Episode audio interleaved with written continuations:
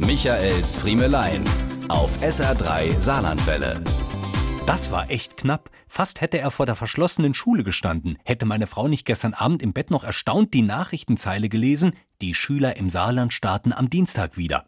Wir konnten es gar nicht richtig glauben und haben um halb zehn nochmal den schon gepackten Schulranzen durchwühlt, um im Aufgabenheft nach dem Ferienhinweis zu suchen. Und in der Tat, bis einschließlich 3. Januar stand da zu lesen. Ebenso wie auf allen Internetseiten mit Ferienkalendern, die wir daraufhin zur Absicherung noch gecheckt haben.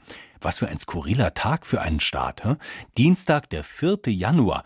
Nicht der erwartbare Montag, nicht der eventuell noch logisch erklärbare Tag nach Dreikönig. Nein, der erste Dienstag im neuen Jahr.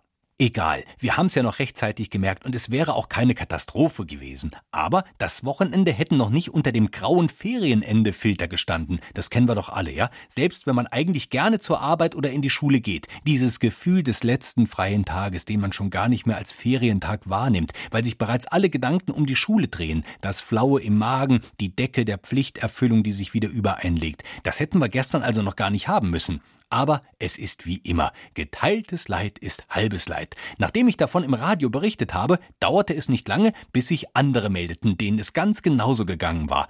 Eine Mama schrieb mir noch um halb acht, Danke für die Nachricht. Das war knapp. Sitzen schon im Auto und wollten gerade losfahren. Gerne geschehen. Da gebe ich gerne. Michaels Friemelein.